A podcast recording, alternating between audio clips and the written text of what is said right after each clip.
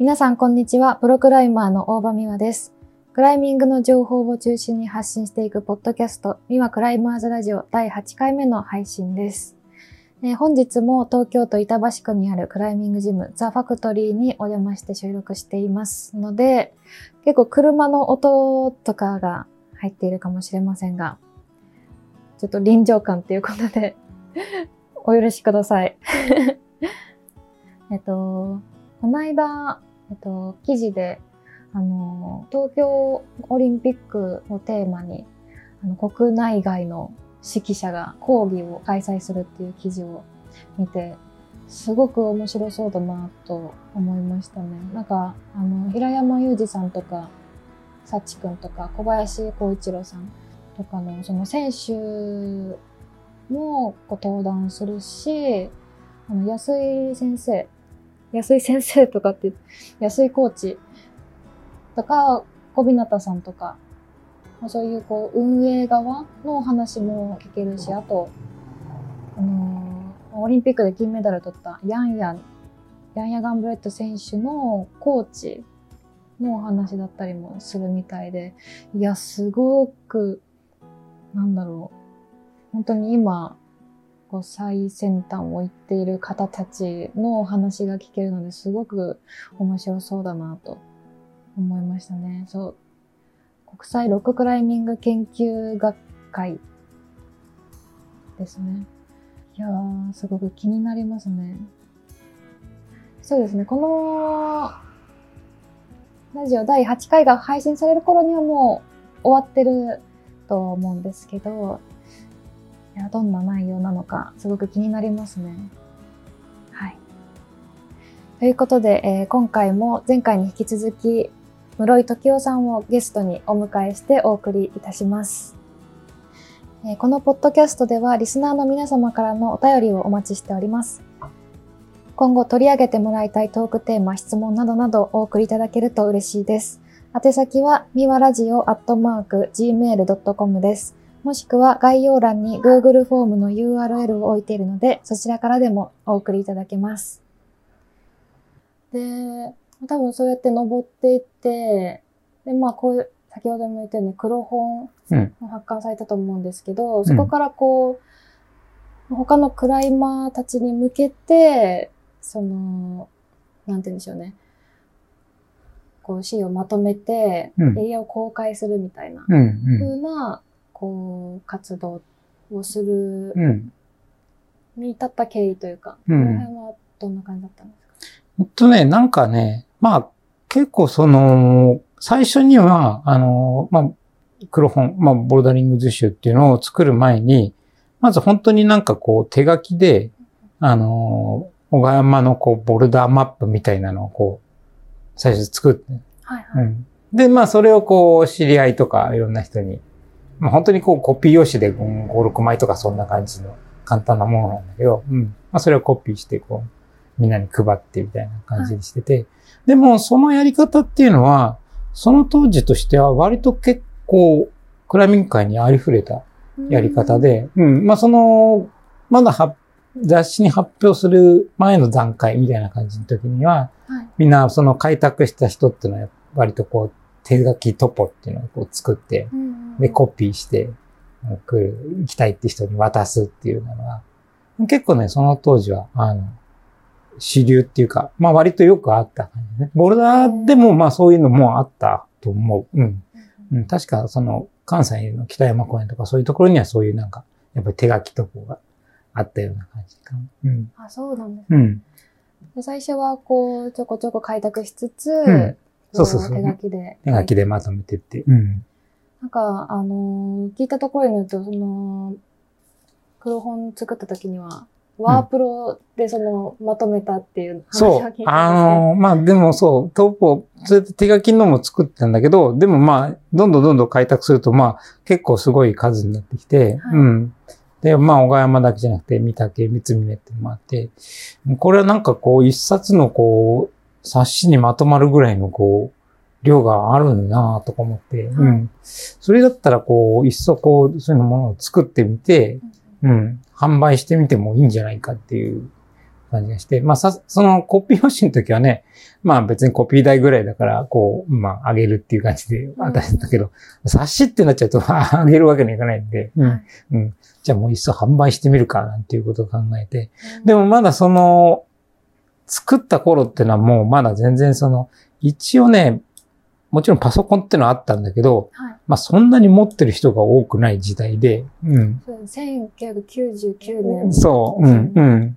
今みたいにはもう誰でもも当たり前に持ってるっていう時代じゃなくて、はい。僕も持ってなかったから、基本的にはね、あれは全部アナログ作業ですね。うん、全部こう手書きして、で、まあ、あの、昔のこう、雑誌編集とか、まあ、例えば漫画の編集もそうなんだけど、はい。こう文字をこう、打ち出してワープロで、はい。それをこう、こう、貼っていくっていう感じ。うん。シールになった紙をこう、ペタペタペタペタってこう、貼っていくっていう作業。そういう感じなんですね。そうそうそう。昔の漫画なんかも、やっぱりその、こうね、セリフとかっていうのはそうやってこう、ペタってこう、貼貼ってたりするんだけど、それと同じやり方で、うん、全部こうアナログでこう、うん、作って、うん、でも、確か課題数800以上とかそう。あるんですよね。それを全部そ 手作業う、うん、すごい大変そうですよね。うん、でもなんか楽しかったですね。ううん。ん、やっぱりそういうものをこう、まあもともとそういう仕事結構好きなんだけど、うん、なんかこう、今までこう、ちょっとなかったようなものをこう作れるっていうのはなんか、うん、まあちょっとそのね、その一方でまあ、こんなの作って本当に売れるのかなって、こう結構お金はたいてこう印刷出してるけど、売れなかったら辛いなと思って、うん。でもね、もうもうおかげさまですごいよく売れて、本当にそれはありがたかった。作るのにはどれくらいかかったんですかね？最初のを作るのは、1年半ぐらいかかったかな。うん結局、まあその、まあその当時まだ学生だったし、はい。まあその、別に編集の仕事してたわけでも何でもないから、はい。やり方がこう全然わからなくて、どうやってやるのかなみたいな。まあちょっとわかりそうな人に聞いて、多分こんな感じでいいのかなみたいな感じ。紙とかもなんか普通のこうコピー用紙とかで、こういうのでいいのかなとか、こう、なんか全然こう何から何までこうわかんない状態だから、ううんんうんとりあえずこう作ったけど、これでいいのかなみたいなで。まあちょっと印刷そのサービスするところに持ってって、こういう感じで出したいんですけど、出せますかね？とか言ったら、うん、まあなんとかなるでしょう、みたいな。持ってきた人もなんだこれってなったりする。うん、なったんだと思う。うなんんか岩の絵が描いてそ。う。そうなんですうね。んでも、こうなんか、その時だったら、多分その初等者とかも、うん。こう、バラバラにこうたくさんいうん。たと思うんですけど、うんそのあたりもこう、コンタクト取って、うんまとめていったんですかね。いろんな人と。うん。ただ、その、なんでしょう。あの、まあ、小川山とか三竹とか、三峰とか、ある程度、その、こう、そんなにそもそもこう、多くないから、もともと登ってた人が。うんまあ、例えば、三竹だったら、まあ、ほとんど池田勲さんっていう感じだし、はい。まあ逆に小川山はなんか中山義郎さんとか、森博正幸さんか、うん、とか、まあ限られた人だったし、あとまあその優しい課題に関しては、まあ、そもそも誰が仕事だかもうわかんないっていうか、うん。うん。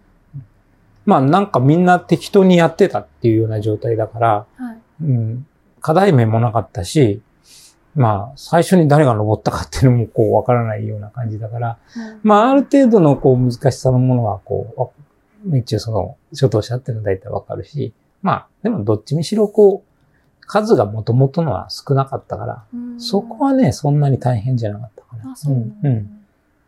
なんか、作ってて一番大変だったことは何ですか？大変だったのは、まあその、今はもうそのずっとこうね、写真でこう、トップをこう作ってて、まあ、写真にこうラインを引いてるわけなんだけど、はいその頃ってのはまあ、それできなくはなかったんだけど、まあちょっとこう、僕には難しかったし、まあ一般的でもあんまなかったんで、はい。全部イラストなんですよ。岩のこうイラストをこう、一個ずつこう描くから、まあ現地に行って、こう、スケッチでね、鉛筆でこう岩のこう形をこうスケッチしてはい。書いて、で、またそれを元に清書してっていう。でもその、写真だったらもう本当にパシャンと撮れば 済むものをこう、一個ずつこう、こう書くもんだから、もうそれがこう、すごい大変。うん、まあ、それなりに、それ自体も楽しくはあるんだけど、うんまあ、数が多いとやっぱもうすごい疲れるなって感じで。それ登ってもう、うん浮力なくなってんのに書かそう、なきゃみたいな。えちゃうみたいな。うん うん イラストが一番大変だった岩とかありますか？イラストが大変だった岩っていうよりは、その結構その、イラストにするのにどういう風にすれば一番わかりやすいのかっていうのがうん結構難しい。ああのー見たまんまで描いたらわかりやすいかっていうとそうでもなくて、うん。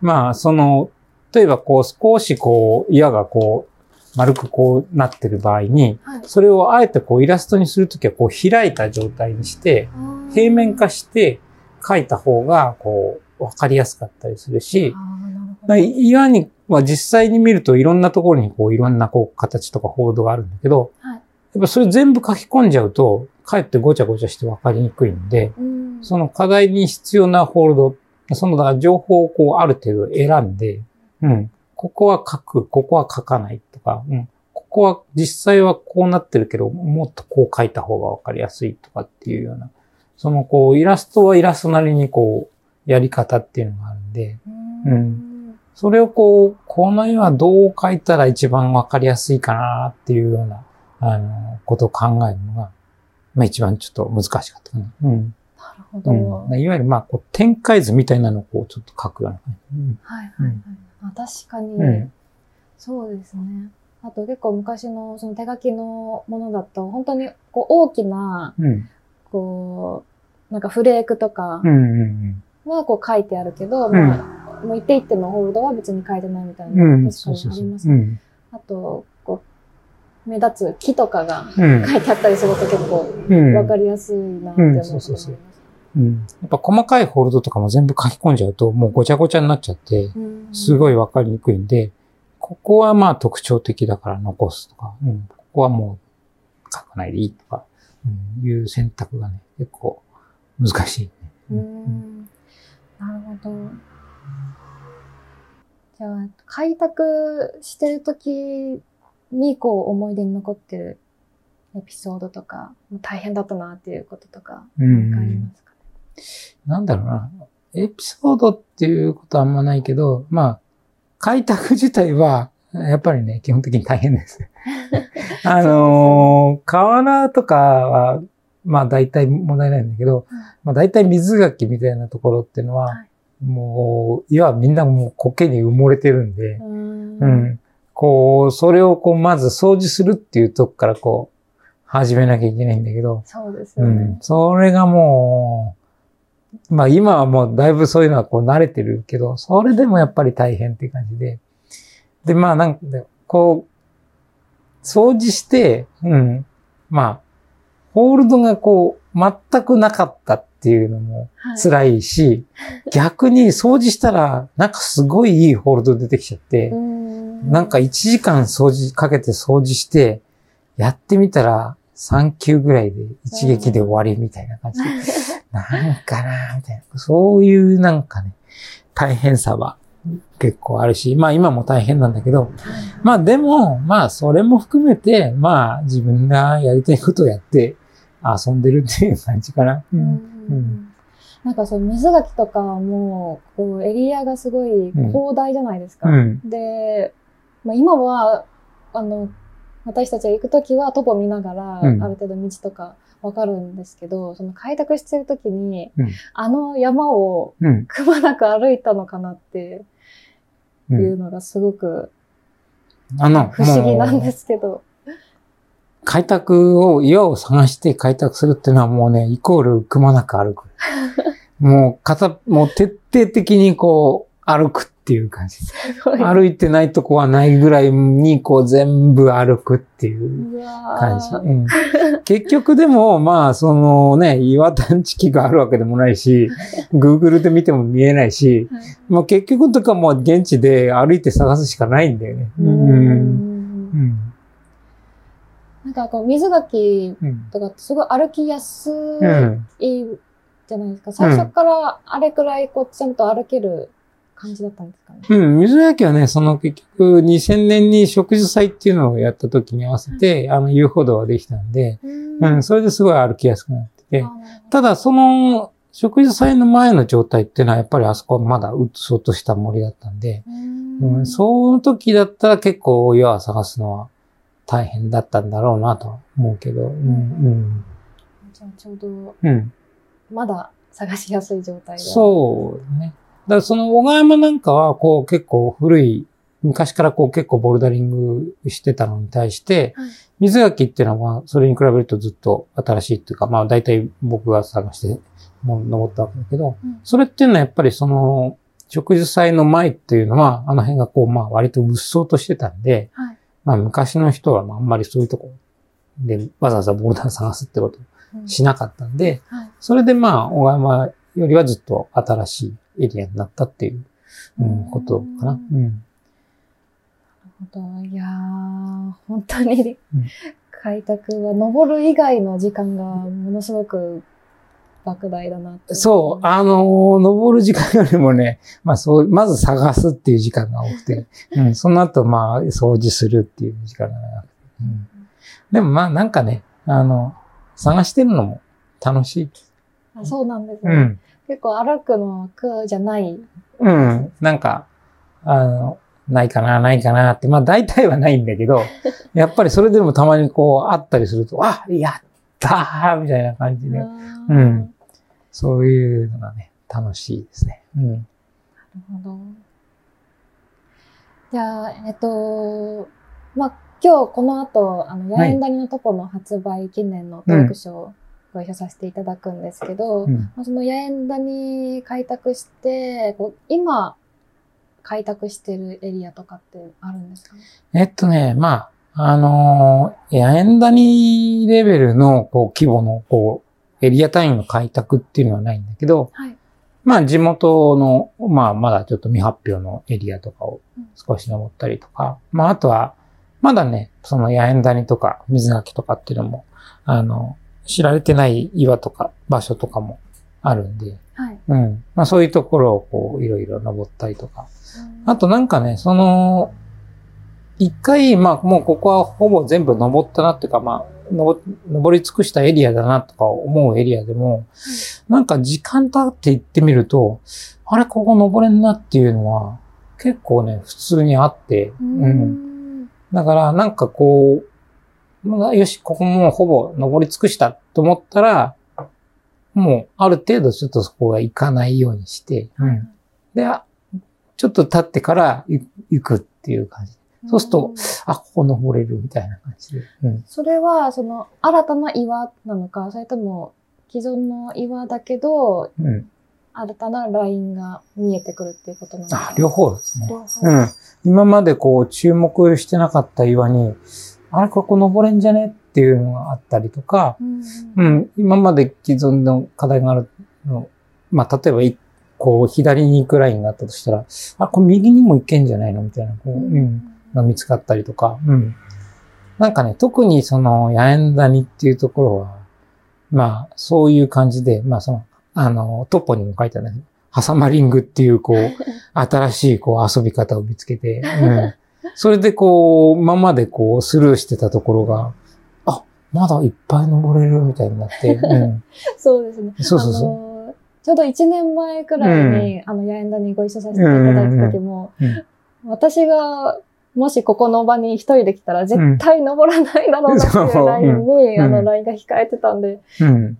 もう本当に新しい発見というか、うん。だったんですごく面白かったですね、ハサマリングが。うん。なんかね、まあこれはね、僕がね、常々思ってることなんだけど、はい。まあちょっとやや開拓って話から外れるかもしれないんですけど、はい。まあ岩っていうのは、まあ究極的には、有限なものだから、はい。うん。あの、いずれは尽きるはずなの。うんうん。まあもちろんその世界的なレベルで見ればまだいっぱいあるだろうけど、まあ少なくとも日本とか関東っていうところで見れば、はいまあ例えば小川山とか水垣っていうようなレベルのものが、まだ今後もいくつもいくつも見つかるかって言ったら、まあ関東に限っては多分ないと思うね。うんで、まあ、例えば、まあ、もっと遠いエリ、とこまで1時間ぐらい歩くとか、なんだとかすれば、まあ、多少広がるにしても、やっぱりそのい岩が有限っていうことからは、まあ、こう、やっぱり離れられないんで、うん。はい。らだんだんだんだんこう、登れる岩っていうのが、こう、新しく登れる岩っていうのが、今のやり方のまま行ったら、どんどんどんどん減っていくと思う。うんうんで、でもその時に何かこう、もっと新しい発想がで出せれば、うんその今ある岩でも、もっと違うこう、クライミングとか違う遊びっていうのが、こうできるんじゃないかっていうふうに思って、ううんん。まあ、例えばそのね、シットダウンで登るとか、あの、リンクさせる課題とか、トラバースとかっていうのは、今もやってるし、まあ今後はそういうのは増えていくと思うんだけど、まあそういう、まあ今あるのだけじゃなくて、もっとなんかこう新しい発想。うん、まあそれをこうね、まあ僕がちょっと考えたぐらいでパッと出るようなんじゃなくて、うん、もっとこう、僕がこう、あ、そっか、そんな遊び方があったかっていうような、こう、新しいものがこうなんかできたらうん面白いし、まあそれが例えばまあね、その20年、30年後にこう、そういう遊びがこう、できてたりすると、すごいこう、楽しいから、まあ、そういうこうなんかね、まあその、ハサマリングはそのこう入り口っていうか、はい。うん。うん。こう、そういうハサマリングだけじゃなくて、もっとこういろんなこう、楽し、楽しい発想でこう、何か新しい遊びができんじゃないのかなと思って、まあ、ヤエンダニはね、僕にとってはそういう、こう、その、実験場にしたいっていうか。あうんもちろんクライミングっていうとこから離れちゃったら、まあさすがにあれなんだけど、うん。まあその、あくまでクライミングっていう範囲内で、何かこう、もっと新しいことができないのかなっていうのをこう、あそこに行くたびにこう、いろいろこう考えてて。うん。ううんんでもできればね、自分じゃなくて違う人にこう、出してもらったら楽しいかな。って。あでも、うん。その、まあ最初にクライミング始めてから、うん。その、まあもっと他の新しいルートが登りたいって言って、いろんなところ登り始めたりとか、今も、まあある程度こう、いろいろ登り尽くしてきたら、うん。こう、今度は登り方を、こうなんか変えてみようみたいなって。なんか常にこう、なんか新しいことをっていうふうにやってきたのかなっていうふうに。そうね、なんか、まあ、新しいことっていうか、まあ、なんか、クライミングの中で、こう、ちょっといろいろ、いろんなことやりたいっていうか、何でも登りたいみたいな感じ。うん。もうクラックも登りたい、スラブも登りたい、うん、マントロもしたい、うん、ルーフも登りたい、もう何でも登りたいっていう感じ。うんそうですね。一年前に、うん。あの、一緒にヤインダに飲ませてもらった時も、こう、その、初めてハサマリングして、なんか一緒に来てる方たちも、ものすごい苦しんでる傍らで、うん室井さんが、シュシュシュってスラブ登って、すごいニコニコしながら登ってたんで、本当になんか、クライミングがすごい好きなんだなっていうのは、そうね。から好きっていうのかな。うん。はい、ありがとうございます。ということで、今回もクライミング界のレジェンド、室井時夫さんをお迎えしてお送りいたしました。えー、最近、えこうあの公開された八重谷の話など聞けてとても面白かったですね。なんかこれからその岩を見る目をもう少しこう広く持ってみたいなと思いました。えー次回も引き続き室井さんとの対談の回になります。次回は、えーインスタグラムで募集したリスナーさんからの質問にお答えする回になります。そちらもお楽しみにしていてください。